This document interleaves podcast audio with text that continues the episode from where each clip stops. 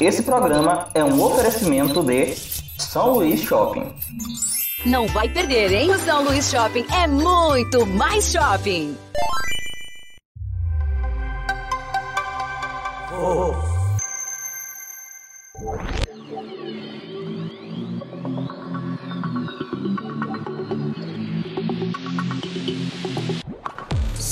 Sejam todos muito bem-vindos a mais uma edição do 220 Podcast. Mais uma edição para a gente falar sobre cultura pop. E hoje o tema vai ser um pouquinho diferente. A gente vai debater exatamente sobre uma obra, sobre uma franquia, sobre uma série específica. A gente vai falar sobre.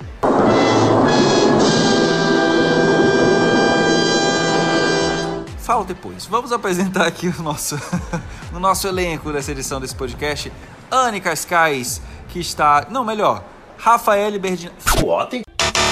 Rafael Frois, mais um episódio e não poderia deixar de fazer essa piadoca com Rafael Frois. Olá, pessoal que nos ouve nesse momento. É muito bom estar de volta em mais um episódio 220 e fiquem acompanhando aqui a gente porque o episódio de hoje é muito legal e eu acho que vocês vão gostar bastante de saber do que se trata. Se você ficou meio perdido aí porque eu chamei ela de Berdinazzi, todo episódio eu faço essa piada, mas aí se você quiser entender a contextualização, sabe quando a gente tem a gente tem Vingadores e aí a gente tem os filmes solos, entendeu? O filme solo dessa piada é no episódio de novelas volta lá no episódio, não faço ideia de qual seja o número do episódio 220, mas volta lá no episódio de novelas brasileiras e tem lá a explicação. E temos também uma parte integrante aqui do nosso elenco desse episódio, ela que sempre está entre nós, a digníssima, maravilhosa Anne Cascais, que dessa vez está em videoconferência, direto de Paris. Anne? Oi pra todo mundo, menos pra mim, que me chamou, depois me cortou, gerou expectativa e na, no fim da eu tive que ficar calado. Mas foi, galera. Silenciei, silenciei esta bela me voz. Silenciou. Ele já começou o podcast me silenciando, entendeu? Mas é isso, estamos aqui para mais um episódio. e vamos lá. O machismo. Né? Enfim, o machismo. Gente, aqui não tem isso, aqui não tem isso. Gente, olha só, o episódio dessa vez a gente vai falar um pouquinho sobre a nossa experiência cobrindo cultura pop. Você deve imaginar aí que Volt já tem um tempinho na praça, paralelo ao Volts é, nós três trabalhamos com comunicação, nós três somos jornalistas, a gente já fez várias coberturas, entrevistas etc, etc. E o Volts, sozinho, tem quatro anos. Quatro anos aí batendo cabeça, entrevistando, entrevistando artista, fazendo cobertura de evento, e fazendo cobertura de, de, de franquia, e entra gente, sai gente, não sei o quê. E os desafios?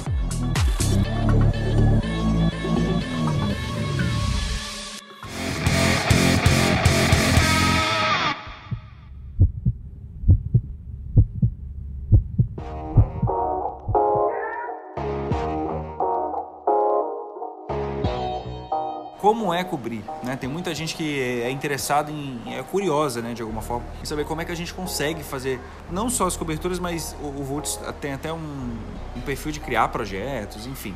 É, e as pessoas às vezes ficam meio curiosas, ficam, nossa, quero fazer parte. É, isso aqui não é só flores, né, Anne? Vou começar contigo aí que está mais longe essa coisa da comunicação, do jornalismo e tal, é uma luta grande, não é como o pessoal, o pessoal fala, assim, é, não, é, não é como o pessoal acha que é moleza, assim. Conta aí pra gente um pouquinho sobre tuas experiências em coberturas e tal, só pra gente sentir um pouco do drama.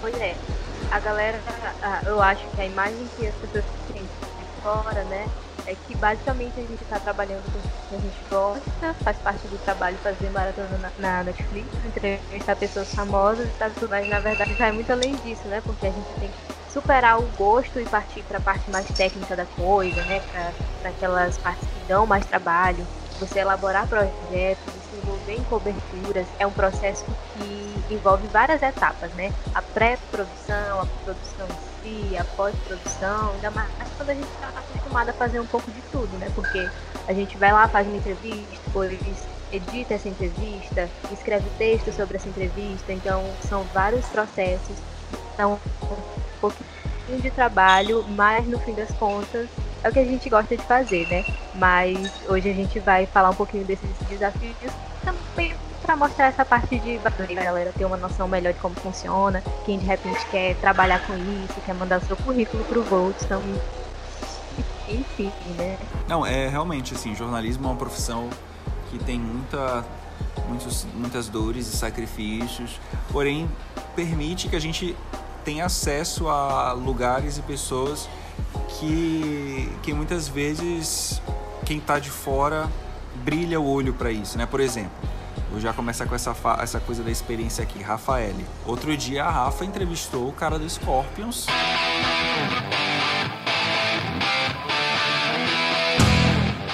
Como é o nome dele mesmo? Desculpa aí, fã do Scorpions.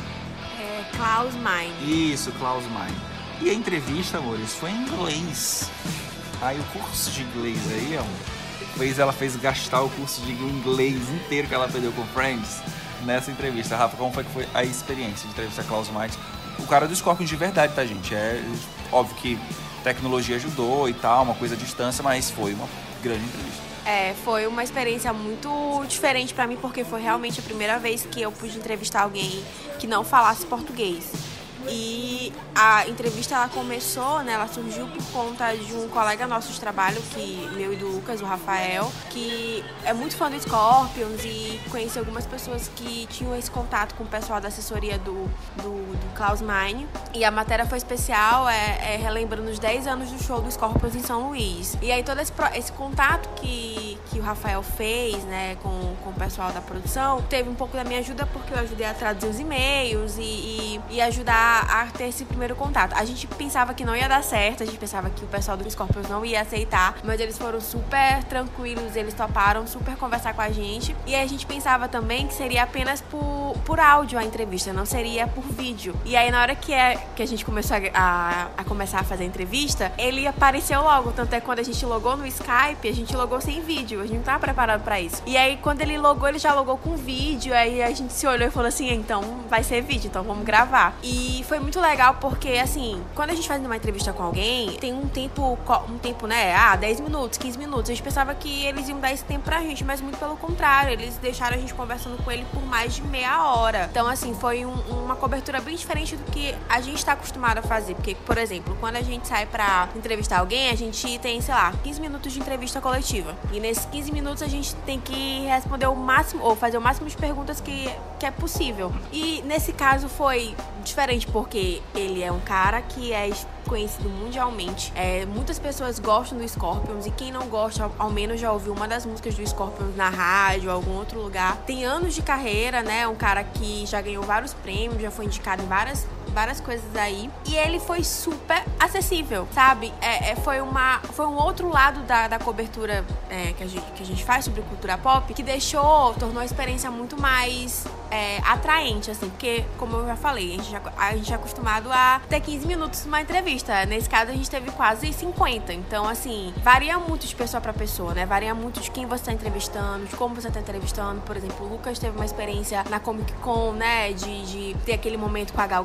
Gadot Acho que foi um momento assim bem rápido, eu acredito, por conta, né, de ser uma pessoa muito famosa, de ter um compromisso, de ter um horário para isso, para aquilo. E já nesse caso do Klaus Mine não, foi uma coisa muito mais demorada e foi super legal assim. A entrevista vocês podem conferir, não sei se eu posso fazer propaganda no, no, no Gion Maranhão. E ele teve a gente dividiu em duas partes porque a gente realmente queria tudo isso fosse aproveitado, porque o bom de fazer é, entrevista sobre cultura pop é que a gente pode aproveitar muito material, não só uma vez, aproveitar várias várias vezes. E foi muito legal, foi uma experiência muito massa. Tava aqui, a Rafa tava falando aqui dessa, dessa história do, do tempo e é uma coisa muito doida, né? Porque às vezes quando você tá de fora, por exemplo, e aí você fala assim, ah, nossa, vou, vou ter vou, vou conseguir a entrevista com um fulano de tal, muito conhecido, o ator famoso, a, a, a cantora, enfim, você acha que você vai conseguir fazer várias perguntas e tal. E chega lá na hora, a verdade é que você nunca sabe o que vai acontecer, né? Tipo, é, é como, é como você se prepara, assim, pro básico né, pro que, que pode acontecer, você especula na sua cabeça o que pode acontecer, mas quando você vai para um lugar desse, você tem que saber que você pode tanto encarar o desafio de entrevistar a pessoa em dois minutos, quanto ter assunto para conversar com ela por 50, assim, é uma coisa muito bizarra, assim. E me lembrei agora de avisar vocês que nós estamos aqui no estúdio Volts, direto do São Luís Shopping, se por acaso você escutar barulho de um, de, uma, de um prato batendo, uma criança gritando, uma mãe puxando um filho, é porque estamos aqui perto do corredor do shopping, onde fica localizado o nosso estúdio Volts Volts, você pode passar inclusive aqui se você quiser um dia aí, um, um dia que você tiver uma tarde ensolarada, você pode passar por aqui. Anne Cascais, já teve o privilégio de entrevistar algum artista durante 50 minutos? Não sou privilegiada, nenhum sentido, cara. Todas as minhas, as minhas entrevistas foram assim, correndo. E vou até aproveitar esse gancho que tu falou, porque a gente tem essa preparação antes de ir, só que às vezes é uma preparação assim, meio que no escuro, porque você nunca sabe as circunstâncias que vão estar lá, né? E o meu trabalho, assim, em eventos, é muito mais da produção, dos bastidores. Mas quando envolve eu mesmo fazer as, as entrevistas, eu sempre me preparo antes, mas aí chega na hora, você tem que lidar com as coisas ali do momento. Por exemplo, quando eu fiz a grande entrevista da minha vida, desde esse dia eu já em aposentar, Eu fiz uma preparação assim gigantesca. Com quem falou o áudio aqui? Com quem que você fez que, que é falhou o áudio aqui? Falando da entrevista que eu fiz com a Cristiane Torlone. Isso. E eu toda uma preparação, pensando nas perguntas, pensando no, em cada coisa ali que eu ia falar. E aí eu cheguei na hora e era numa situação tão. E aí, veículos diferentes para fazer entrevista. E a gente tinha aproximadamente ali de 6 a 8 minutos com ela só. E tinha que fazer entrevista na frente de todo mundo. Entrava um, saía outro já tinha que entrar correndo para fazer. E aí, às vezes, você vendo o resultado final, você imagina uma naturalidade que não era a realidade que a gente tinha ali no ambiente, Sim. porque às vezes é de muita pressão, né? Mas eu acho que o maior desafio é você adquirir essa agilidade que você precisa, é você saber lidar com os imprevistos, as circunstâncias que envolvem ali na hora. Às vezes né, você pensa que vai ser entrevista tal, a entrevista é cancelada se você fala de um evento, de uma transmissão ao vivo, você tem que dar o jeito de, de, conseguir aquela pessoa, como foi no caso de uma vez que eu tava, no, tava até junto com o Lucas numa transmissão que era ao vivo. O show era da Margareth Menezes, a gente tinha que entrevistar a Margareth Menezes, só que a gente não tinha como levar a nossa estrutura para onde ela tava. E aí envolveu um jogo de debate aí, de bate-boca com segurança dela, que era dois ah, metros de altura, e olhando de cima, e eu tentando convencer ele de que eu precisava, eu precisava pegar essa mulher para levar para onde o Lucas estava, porque estava ao vivo. E aí, e isso correndo. E eu pensando, meu Deus, não vai dar certo, mas tem que dar certo. Então é na pressão. Cara, mas isso é muito doido, né? Porque, assim, talvez a gente tenha, esteja tendência no nosso debate muito aqui para esse lado da, da, da, comunicação profissional, né? Assim, a gente sabe que na cultura pop tem muita, muita, muita gente que produz seus vídeos, seus conteúdos e que não necessariamente tem essa experiência, é, enfim, de bastidor, de comunicação, essa parte técnica, né? Que a gente acaba adquirindo por a gente trabalhar com comunicação e que às vezes nem imagina que, que por exemplo, ah, tem muita gente, por exemplo, tá fazendo uma página legal no Instagram ou um canal no YouTube que seja um pouco mais tenha mais visualizações e tudo e, e, e a forma como isso vai crescendo acaba te dando é, é credencial para você às vezes conseguir uma entrevista legal e fazer a cobertura de um show alguma coisa só que você como não tem essa não tem essa bagagem que, enfim, a faculdade dá pra gente, isso eu tô falando quem não, não trabalha com comunicação, tá? Muitas vezes a pessoa ela vai despreparada para isso, né? Tipo, ela, a pessoa vai sem saber que às vezes a entrevista que ela estava pensando que ela ia fazer não vai fazer. E, e a coisa que mais acontece no, na vida é você se preparar para uma entrevista e sair tudo completamente diferente do que tu estava imaginando. Uma vez, lá vai eu eu fui fazer uma entrevista num show. Eu vim aqui para entrevistar. Me mandaram para cobrir um show, né? Na vida de jornalista, beleza. Me mandaram para cobrir um festival. Nesse festival ia ter sertanejo, ia ter uma Marília Mendonça diferente lá, ia ter um não sei quem, uma dupla sertaneja, ia ter a Anitta. Eu vim nesse. Eu, olha só, eu preparei, estudei, porque eu já acompanhava a Anitta e tal. Aí estudei, Falei assim, eu vou fazer uma pergunta aqui que nenhum TV Fama fez. Vou lá. Aí eu peguei, aí eu estudei direitinho, falei assim, a carreira internacional, papá, mas a parceria com a fulana de tal, e aí, não sei o que, fiz como se fosse a entrevista da minha vida. Comprei, aí lá vai eu, né? Ia ser uma entrevista em vídeo. Passei no shopping, comprei um tênis, comprei uma calça, comprei uma camisa, comprei um relógio, comprei, cortei meu cabelo só para fazer essa entrevista. Cheguei lá no bastidor, entrevistei a sertaneja, entrevistei a dupla sertaneja, entrevistei o cara do pagode. Chegou a vez da Anitta, lá vem a Anitta, lá vem a Anitta, lá vem a Aí o carro dela, tipo a van que ela tava, entrou dentro do, toda a estrutura do show e deixou ela na porta do camarim. Aí ela desceu da van e entrou direto no camarim, né? A imprensa ficou toda do lado de fora. Nesse dia o Volt estava até fazendo cobertura também. É, como imprensa, que é uma coisa muito importante. E aí, dá cinco minutos. Eu fazia, não, aí não, eu tava fazendo esse dia, além da entrevista, eu tava cobrindo pra rede social da empresa, né? Aí, dá dois segundos que ela entra, vem o, a, a produção dela, mandando todo mundo baixar a câmera, que não era pra ninguém tirar foto dela, não era pra ninguém tirar, fazer vídeo dela, cancela, apaga. Ela, o cara, o segurança tomou a mão, a, tomou o celular da mão do, acho que é do Drico, que trabalha com a gente, do, do Adriano, e aí mandou ele apagar lá o vídeo que ele tinha feito, não sei o quê. E aí a gente fica super assustado, né? E aí depois ele falou assim, não, ela não vai falar com a imprensa, ela não vai falar com a imprensa. Eu, como assim?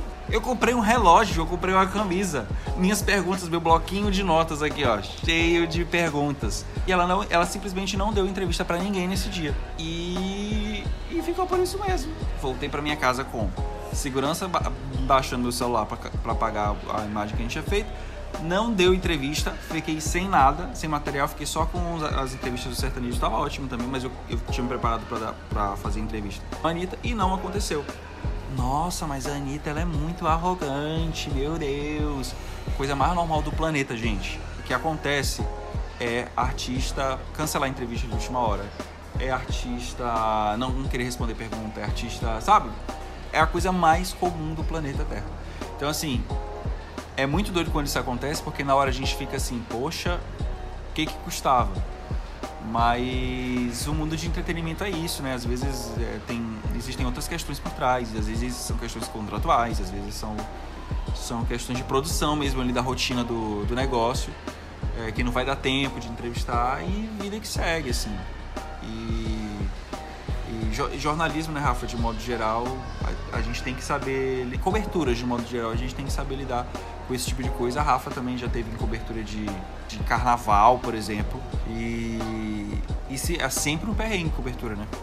Eu acho que o mais importante que a gente tem que destacar nessa conversa é que o jornalismo em si, né, a cultura pop, cobertura, o que a gente faz, o que a gente faz aqui no Volts, é, todos os vídeos que a gente grava, tudo aquilo que a gente coloca no ar, tem sempre um perrengue né? As pessoas elas têm que entender que apesar do glamour, apesar do da beleza, apesar, sabe, do encantamento de você estar tá numa rede social, de fazer fazer um vídeo legal, das pessoas te elogiarem, de ter, sei lá, 100 comentários, 200 comentários, por trás tem sempre um perrengue. Alguma coisa vai acontecer que vai fazer com que aquilo que você planejou não seja 100% o roteiro, né? Porque assim, aqui no Volt a gente esse podcast, por exemplo, ele tem um roteiro, a gente pensa nele bonitinho, a gente se programa para gravar, é, tem a questão da edição, tudo, tudo isso é, é gravado com antecedência para a gente poder enviar para o Cylon que edita, mas nem sempre vai ser da maneira como que a gente tu tá vai... sorrindo aqui, Anne, no chat? Por que, que tu tá sorrindo aqui, hein? Eu não tô entendendo. Anne, Anne, por favor, Anne.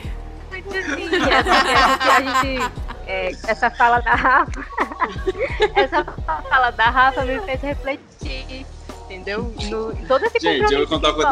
Não, vou contar uma coisa pra vocês. Nada aqui é programado, nada. Silent que lute. Gente. Ela esperava, ela esperava organização, ela recebeu desorganização, revolta, caos, internet caído. Gente, mas olha, os podcasts do Cylon, eles são ótimos. Eles assim, são eles são ótimos. organizadíssimos, assim, né? Do do Nash também, super organizado. Gente, não vamos esculhambar. Os vídeos que a gente faz são organizados. A gente marca uma data, a gente vai, a gente faz. Gente, mas é porque tudo, olha, tudo. Olha, o produtor de conteúdo, ele não tem paz, entendeu? Ó, por exemplo. Antes dessa gravação do podcast, por exemplo, eu tive problemas de saúde. Quase uma ambulância foi chamada, mas tá tudo certo, entendeu? Mas ela tá aqui entregando conteúdo, entendeu? Servindo conteúdo. A boca não tá tão bem assim, né? Mas a gente entrega. Gente, mas é sério. É porque a cobertura de. O que a gente tá fazendo aqui não deixa de ser produção de conteúdo relacionado, né, à, à, cultura pop. E o a produtor de conteúdo em si sabe como a vida é um perrengue eterno, né? Tipo, durante a semana, até aqui no Volts, por exemplo, É, é um debate que eu tenho sempre com a Anne, assim, tipo, gente, olha, a gente tem muita coisa para cobrir, muita coisa pra, pra, pra dar conta, né, Anne? Tipo, a gente tem site, que é conteúdo em texto, a gente tem conteúdo em vídeo, tem conteúdo em áudio, que é esse que a gente está fazendo aqui, os outros programas da gente. E ao mesmo tempo que a gente tem que dar conta de tirar esses materiais do papel, a gente tem que dar um jeito de dar conta de continuar consumindo esses materiais para a gente estar tá sempre atualizado. Então, tipo assim, se, a, se sai uma foto de bastidor do, do, do, filme e tal, a gente tem que estar tá ligado, porque é uma coisa que às vezes num podcast como esse, a gente precisa jogar, a gente é uma informação que a gente precisa usar. É uma coisa que é, é um trabalho eterno, assim, quem trabalha com jornalismo, com, com, é, com jornalismo especializado, com conteúdo especializado. Porque a gente que estar... Muito estudo, né? Muita pesquisa. Muito estudo. Porque tem fora gente. A rotina, fora a rotina fora de, de todo mundo, né? De vocês dois, né? Minha, dos meninos que também trabalham no Volts, que a gente tem uma rotina paralela, né? A gente tem a nossa vida, a gente tem as nossas coisas, então é, é muito complicado. Exatamente. A, a, por exemplo, ah, ver. Ah, estou vendo a Anne no vídeo, tô maravilhosa, amei. Tô vendo o Lucas no vídeo, tô maravilhoso, amei. Eu tô vendo a Rafa. Mas às vezes nem sempre a galera sabe que por trás disso tem um perrengue muito grande, que a gravação às vezes não, é, não era pra ser nesse dia, que deu problema na lapela que o apresentador ficou. ficou com a língua dormente. ah.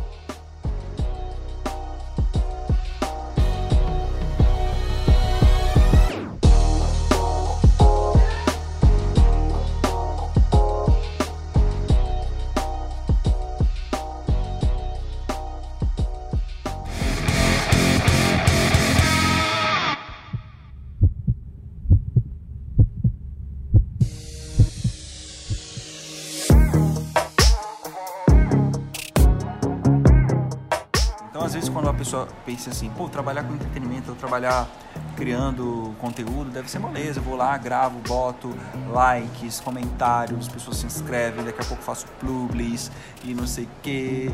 Eu, falo, eu falo publi errado de propósito, tá, gente? Não é porque eu tô vacilando, não. É, eu faço publis, depois eu vou fazer uma viagem, e, e, entendeu? E aí, tipo assim, não é só isso, sabe?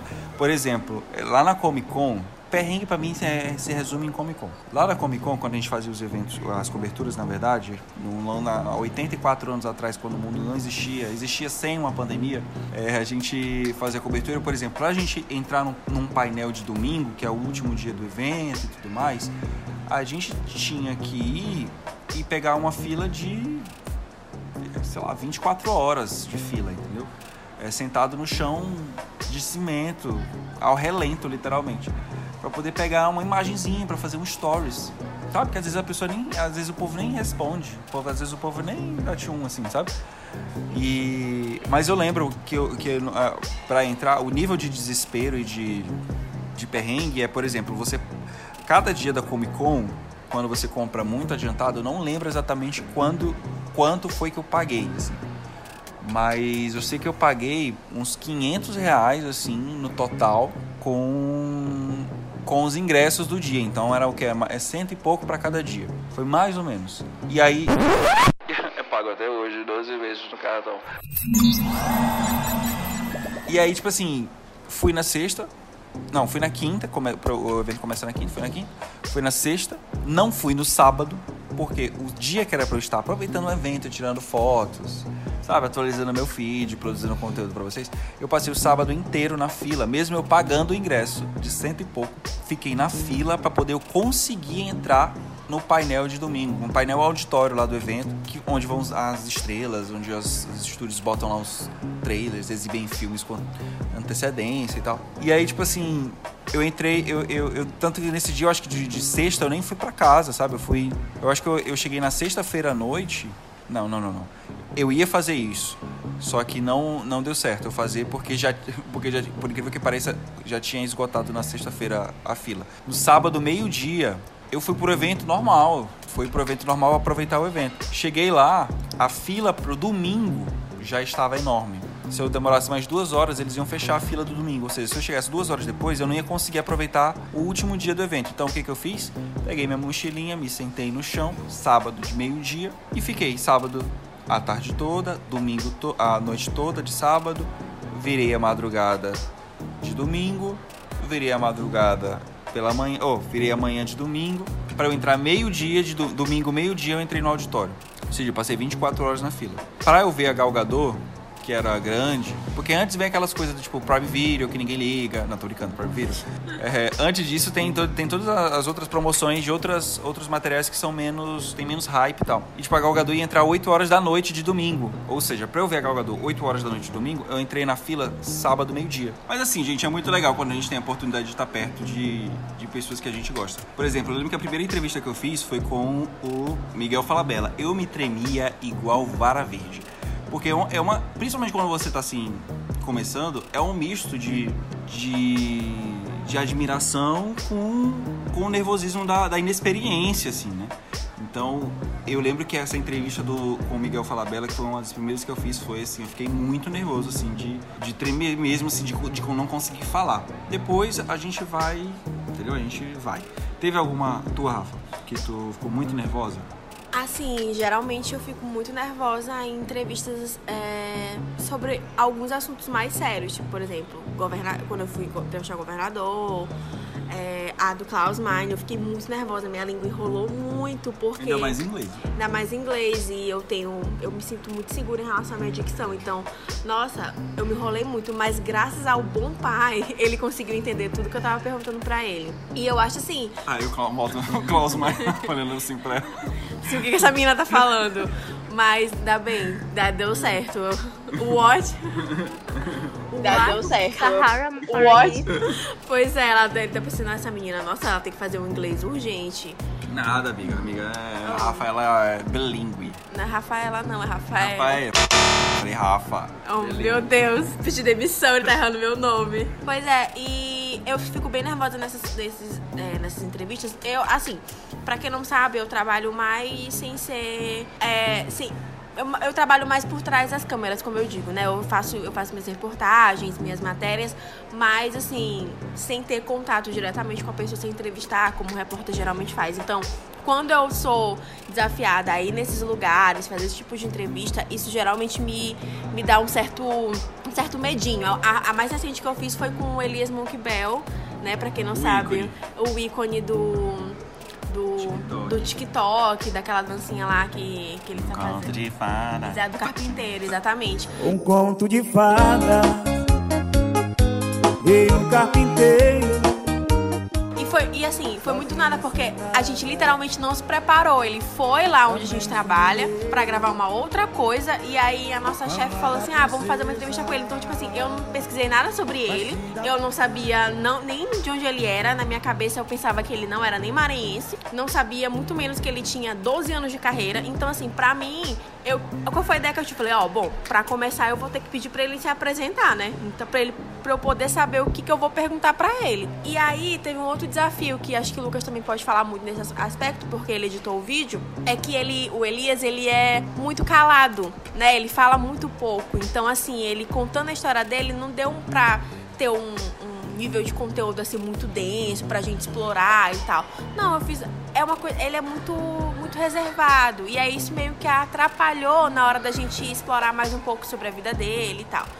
E também, né, teve o problema da gente não conseguir, deu particularmente não conseguir pesquisar muita coisa pra ele porque ele chegou lá pra fazer uma coisa e Nosso foi tempo, né? Exatamente. E a gente teve cinco minutos pra conversar com ele, cinco, seis minutos. Então foi muito rápido. É isso como a Anne falou. Às vezes a gente, tá- a gente se planeja pra uma coisa, mas as- essa coisa acaba saindo inesperada. E aí tem que tirar leite de pedra pra fazer com que a matéria renda, pra fazer com que a pauta renda. E isso, isso que a Rafa tá falando é uma coisa muito. que acontece com muito mais frequência em locais de, de redação de notícia mesmo, assim, de jornalismo. Porque quem produz conteúdo pra internet tem um canal, tem uma página, faz as coisas de uma forma muito mais programada, assim, do que, do que quando tá nesses, nesses locais de, de redação mesmo. Porque a- acaba que as pessoas vão principalmente no caso da Rafa, a Rafa tá falando é, é, porque ela trabalha no G1, o G1 ele compartilha a redação com outras empresas. Então é muito comum de, por exemplo, é, um artista ir fazer uma entrevista num, numa empresa e aí a, a, as redações das outras, da, dos outros sites que estão lá, enfim, das outras empresas que fazem parte lá do grupo, é, querendo produzir um conteúdo em cima e aí nisso vai, né? E fora, fora esse ambiente de, de, redação acontece muito quando você vai num evento, num festival. Por exemplo, eu e a Anne, a gente já teve a oportunidade de fazer uma cobertura no festival, no, no São João da Tainara Ogi. Tinham muitas figuras de, de celebridades, de cantores e tudo mais. E. Ah, Lucas, vocês se prepararam super para entrevistar a Tami Miranda, uma coisa, sabe? 0%. GK, 0%. Também porque era uma lista muito grande de pessoas, então é... não tinha como eles saberem. Eu acho que é, foi, deve ter sido bem complicado por isso. E ficou muito legal, assim, eu não, não estive presente na, no evento, mas eu vi o trabalho que a Anne e o Lucas fizeram e ficou muito legal. Porque, assim, é, foi inesperado, foi inesperado, mas eles conseguiram fazer com que rendesse o conteúdo. É, e é o tipo de coisa que quando você só consegue desenrolar quando você acompanha o que tá. Quando você é uma pessoa atualizada, de fato. Por exemplo, se me jogarem aqui no universo otaku, que eu amo, ah, vai cobrir o Friends, Anima Friends, alguma coisa assim. Deve ser, né, Cylon? Tipo assim, é um universo que eu gosto, que eu acho legal, mas é que eu não conheço. Eu não conheço as figuras, eu não conheço os, os cosplays, não conheço as personalidades. Se você me joga no evento daquele para fazer, sei lá, 15 entrevistas com gente que eu não conheço, vai sair tudo igual. Eu não tenho repertório para fazer isso. Agora eu consumo muito Instagram de fofoca, não tô ligado? Nossa, então... Léo Dias. mas quando você é uma, uma, pessoa que tá ligada, por exemplo, no mundo da música, você sabe quem, mais ou menos quem são as pessoas que estão na novela, pessoas que estão é, atores, é, séries da Netflix nacionais, séries nacionais da Netflix. Você sabe ali, você já assistiu uma ou outra, você consegue desenrolar um papo com essas pessoas. Então, quando a gente fala de produzir conteúdo especializado, de jornalismo especializado, de fazer essas coberturas, a gente também está falando não só da preparação que você faz para você entrevistar determinado artista, como essa cobertura diária, que essa preocupação diária que você tem de ficar se atualizando e de ir buscando informação, para quando chegar num, num, nesse tipo de situação, você saber desenrolar. E aí, Anne, chega uma, uma etapa que além da produção de conteúdo, já puxando aqui para o Volts, para a realidade do Volts, a gente produz os nossos próprios eventos, além de produzir o conteúdo para as nossas redes sociais e tal. E esse, esses eventos acabam virando conteúdo pra gente também, né? Recentemente a gente fez, por exemplo, a Semana de Quadrinhos, que faz parte dessa, enfim, dessa produção que o, o Volts acaba virou produtora criativa e tudo mais. Isso acaba se revertendo pra gente, né, Anne? E o que ajuda é justamente essa experiência, essa bagagem que a gente já tem com outras coberturas. Porque quando você vai só cobrir, que não é um evento que você está produzindo, você vai direcionado para tais tarefas. Agora, quando você está produzindo, muita coisa passa despercebida, mas você sabe que durante a produção, durante a organização, você também vai ter que dar conta dos stories para alimentar a rede social, do vídeo que vai sair depois, contando como foi, controle de pessoas que, que estão por ali. Ainda mais que a gente está falando de um evento, a gente não está falando de um evento tão grande que foi a Semana de Quadrinhos por conta da pandemia. Mas mesmo assim é muita coisa para fazer. Foi um evento que durou uma semana, todo dia com artistas diferentes. A gente tinha que saber um pouco da história desses artistas. A gente coletou material contando a história deles, inclusive vocês vão poder acompanhar a partir de semana que vem lá no YouTube do Volt. E envolve tudo isso, né? Essa produção, você pegar material, você fazer entrevistas, editar entrevistas e fazer live sobre isso. Então é uma movimentação de vários segmentos e muita coisa que acontece também ao mesmo tempo. E aí eu acho que o grande lance para quem faz cobertura é, e isso você adquire com a experiência, é, é, ter os seus próprios macetes, né? De quando alguma entrevista cai, você saber o que, que você tem que fazer, ou de quando você tem que entrevistar alguém de última hora, você saber como você pode começar para aquela entrevista ficar um pouco mais leve. E aí a gente tem sempre expectativas que são ou superadas ou frustradas. Mudando um pouco de assunto, por exemplo, quando eu fui fazer a entrevista do show do, do J Quest aqui em São Luís, o Rogério Clausino ele super ajudou na entrevista. Ele parou para conversar com os repórteres antes, para saber como é que tava todo mundo, que é uma coisa que a gente não está acostumado. É, a gente chega lá só para perguntar e não para ser questionado, né? Mas conversou com toda a equipe antes, deixou todo mundo num ambiente super à vontade. E a entrevista fluiu super bem. Que, o que não teria acontecido se fosse uma pessoa com uma postura mais rígida, mais séria e que te dá mais pressão na hora que você está ali entrevistando, né? Então, acho que cada situação, é, como diz meu avô, cada caso é um caso.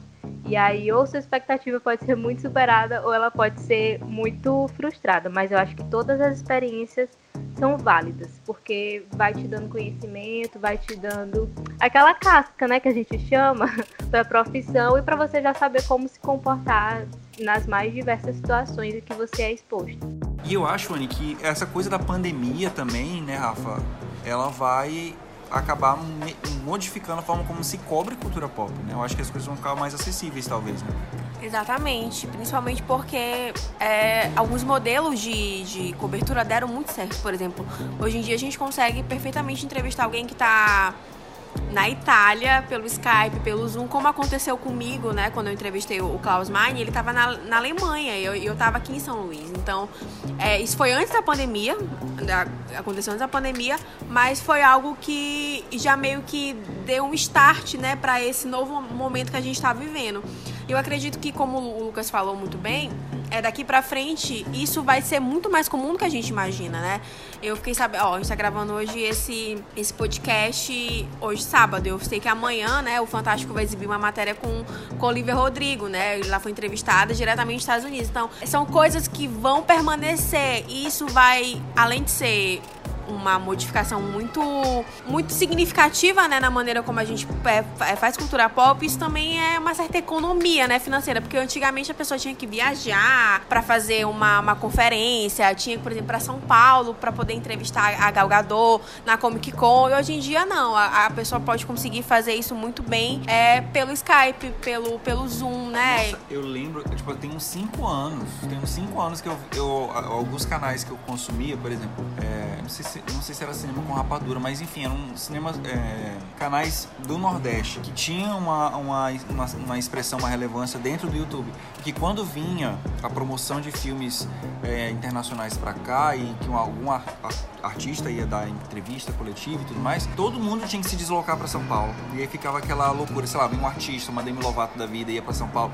Aí os youtubers todos ficavam lá enfileirados num hotel para fazer essas entrevistas de dois minutos que tem que você ter que se virar e tudo mais. Então, eu acho que essa talvez no universo da comunicação de um modo geral, até de telejornal, que antigamente era uma coisa assim impossível isso acontecer, tipo alguém te dar uma entrevista via internet. Hoje em dia, eu acho que o pau que vai rolar é entrevista via é, videochamada e tudo mais, e eu acho isso excelente, porque democratiza o acesso, é, pulveriza com mais, é, com mais intensidade a, a divulgação da, da enfim, de determinada obra. E eu acho que isso é excelente para quem produz. Eu lembro que na primeira Comunicom que a gente foi, em 2017, esses recursos, eu acho que a gente foi na semana que o Stories ou foi muito pouco tempo depois é, que os stories tinham sido instalados, assim, tipo, tinham sido inaugurados, assim. Então, naquela Parece uma outra realidade, é, né? uma outra... A gente vivia num mundo sem stories, entendeu? Sem conteúdo 24 horas. Então, pensar que hoje em dia a gente, por exemplo, o cara que produz conteúdo, ele tem que produzir pro stories, tem que ter uma foto bonita pro feed, tem que fazer a live,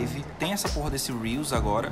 E tem um TikTok agora. TikTok. Né? Tem, aí tem o YouTube, aí tem que fazer um podcast fazendo a repercussão, ou sei lá, é, dizendo como é que. Enfim, trazendo um outro, um outro, um outro, um outro ângulo daquela, daquela informação. Enfim, é muita coisa que hoje em dia dá para fazer que antes não dava para fazer. Então, acaba que é um, óbvio que é um trabalho a mais que o produtor de conteúdo, enfim, acaba tendo que ter, mas por outro lado, como tudo na vida, quando é novidade, a gente que produz conteúdo tem que dar um jeito de querer fazer tudo, né? Aí depois a gente vai ver, não, não precisa. Não precisa estar no, eu não preciso estar no Facebook, no Twitter, no Instagram. Se eu tiver só no Instagram e no Twitter, já resolve. Não preciso estar no Facebook. Aos, aos poucos a gente vai. E tá fora que isso vai modificando, né? Agora a gente tá vivendo o momento do TikTok e do Instagram. Daqui a pouco a gente não sabe o que vai acontecer. Se o Facebook vai voltar a, a ser o que era, se o Twitter vai continuar forte, porque eu, eu particularmente eu considero o Twitter uma das redes sociais mais, mais fortes que existem. Apesar de muita gente não usar, eu, tudo acontece primeiro no Twitter. Mas assim, o Instagram vive um grande momento, o TikTok vive um grandíssimo momento, mas a gente não sabe se vai durar muito tempo. Pode ser que daqui a dois meses o TikTok acabe, né? Fique fraco. Quando, Igual o Snap. E com o Snapchat, exatamente, porque assim, o TikTok começou a bombar na pandemia. Daqui a um tempo, a, a tendência é que a pandemia acabe, né? Que as pessoas comecem a voltar ao trabalho, comecem a sair mais de casa. E aí pode ser que, sei lá, o Facebook volte ao, ao, a ser forte como era. E aí tem toda essa remodelação de conteúdo que a gente tem que fazer como produtor de conteúdo para poder se adaptar novamente ao Facebook. Então é uma montanha russa de preparação para que a gente consiga entregar o melhor conteúdo para os nossos telespectadores, ouvintes. É tudo, né, que a gente faz. E eu acho que isso acaba a Anne, coitada, tá em silêncio há milhões de minutos. Mas, Anne, vou até te, te incluir nessa discussão, porque isso acaba também ajudando a, a, a fazer uma peneira pro cara que, que, produz conteúdo, não pro cara que, enfim, fala da vida, lifestyle e tudo mais, que é uma coisa, até um, é um conteúdo até mais pessoal. Mas pro cara que, por exemplo, tem um, quer criar um perfil que fala de cinema, ou um perfil que fala de, de animes e tudo mais, ter todas essas ferramentas e acabar tendo que utilizar por pressão de mercado, acaba fazendo uma espécie de, de crivo, assim. Para quem quiser crescer mesmo, tem que investir, tem que separar tempo, tem que procurar estudar as ferramentas, tem que se profissionalizar, né? Na verdade, eu acho que a palavra ideal foi a que o Lucas usou, que é a pressão, né? Às vezes você pensa no estilo de conteúdo que você sabe que se é, se sentiria melhor fazendo para tal rede social, mas a galera daquela rede social não está interessada. Você se vê obrigado a ir por um outro caminho, ou adaptar o seu conteúdo, adaptar a sua estratégia para rede social, que às vezes você não tem nem tanto interesse, mas se está lá, você tem que ir por aquela direção. Ainda mais se você quiser crescer nisso, se você quer se ver como autoridade na, nas mais diversas plataformas possíveis, e isso demanda muito mais esforço, demanda muito mais para você e muito mais tempo também se dedicando a entender um pouco de cada plataforma, né? Porque cada uma é, funciona de um jeito diferente, é, cada uma tem suas próprias estratégias. Então, nossa, consome demais a pessoa. Se você quer realmente trabalhar com isso, essa é uma das principais coisas para se ter em mente. E é, requer dedicação, requer instituição, é, é divertido de fazer? É, mas tem esses dois lados, né? Tem o, o lado mais burocrático da coisa, mais estratégico. E a, a, aliado a tudo isso, você ainda tem que lidar também com o seu principal, né? Que é o seu público, sabe? Realmente estar agradando da maneira certa. Então é isso, né, cara? Eu acho que produzir conteúdo, fazer cobertura nas enfim, nas diferentes plataformas que existem sobre cultura pop é um, é um trabalhão para quem se propõe a fazer. E quase nunca, eu acho que sempre que a gente fala aqui sobre as etapas, os processos de cobertura e tudo mais, a gente sempre está falando de ambientes que não são programados, assim, as coisas quase nunca acontecem da forma como a gente é, gostaria que fossem, ou que a gente imagina que sejam.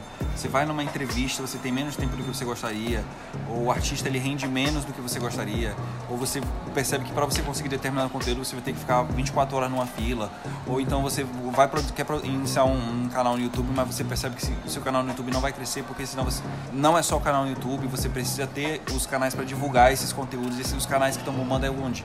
É no Twitter, é o TikTok, é o Stories, é o Instagram, né? É o sei lá qual outra rede social que vai surgir, o Vero lá do Zack Snyder. Então, assim, é, é uma trabalheira danada, assim. E, enfim, aí a gente passa por isso aqui no Volt, tá, galera? Se vocês quiserem fazer a fezinha de deixar um likezinho, de compartilhar esse podcast com seu amigo, com a sua avó, por que não? Envie para ela no grupo do WhatsApp da família. Mande, chame todos para cá para participar dessa conversa também.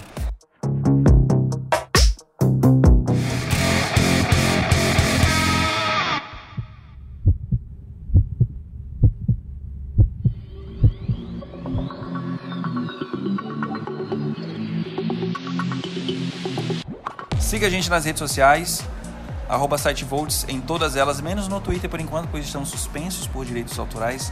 Alguma coisa aconteceu no meio desse caminho. Nani? Tá tudo certo, a gente já viu várias. É o quê? Eu precisava expor, né, gente? Eu expor, expor demais hoje. Amigo, estamos aqui para isso, estamos aqui para isso. É o, é o brinde para o cara, que, pra pessoa que acompanha a gente até agora, nessa altura do campeonato, nesse podcast. Ouviu a gente falar esse monte de coisa. Mas vai dar tudo certo, dá, é, faz parte da produção de conteúdo também. Isso é uma coisa comum que acontece aí com a galera que, enfim, reproduz vídeos. A gente, é, a gente quer divulgar um artista e aí por questões de direitos autorais, enfim, isso a, a, é uma parte burocrática chata das redes sociais, mas enfim, e a cada dia que passa é mais, é mais comum, né? Como o Lucas falou, é muito comum as contas serem bloqueadas por conta é. disso, entendeu? Porque a, as empresas, né, as gravadoras, eles querem que o conteúdo seja publicado pelo artista, não querem que seja replicado por, por outras contas. Então, não é um problema é, é, é isolado, entendeu? É uma coisa que acontece. Mas não se preocupem, galera. Existem outros perfis do Volts que vocês podem continuar continuando a acompanhar, que a gente continua. É, publicando muito conteúdo legal e muito conteúdo de qualidade, que é o que importa. É, faz parte, faz parte. Perseguidos pela ECAD. É, é, exatamente. É, o pessoal que. Né, entendeu? É isso. É, é perrengue. Isso, é isso. É, a essência desse, desse podcast é pra dizer que a gente é. passa perrengue, mas que a gente consegue superar tudo isso e consegue entregar um conteúdo muito legal pra vocês, que é isso que é o nosso foco, né? E é por isso, por falar em foco, que a gente vai terminar esse podcast hoje. Um beijo, Anne, um beijo, Rafa. Nós vamos terminar escutando a música que Lesha fez nos momentos para os momentos difíceis da vida. Se chama Foco Certo. Ele quer ser bloqueado. Foco Certo. Né? Vamos desafiar agora a lei dos direitos autorais aqui do Spotify. É. Foco Certo de Lesha com vocês. Tchau, pessoal. Até o próximo. Tchau, pessoal. Tchau, Tchau gente. Desculpem.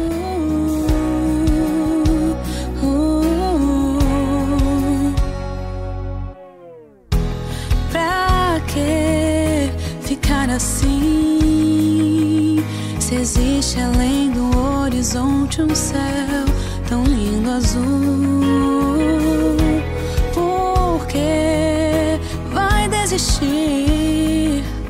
Se o amanhã traz a certeza do incomum, se a vida te abate e as lutas não passam, os sonhos não cansam, e só quer saber por que o tempo perdido te deixa pra baixo.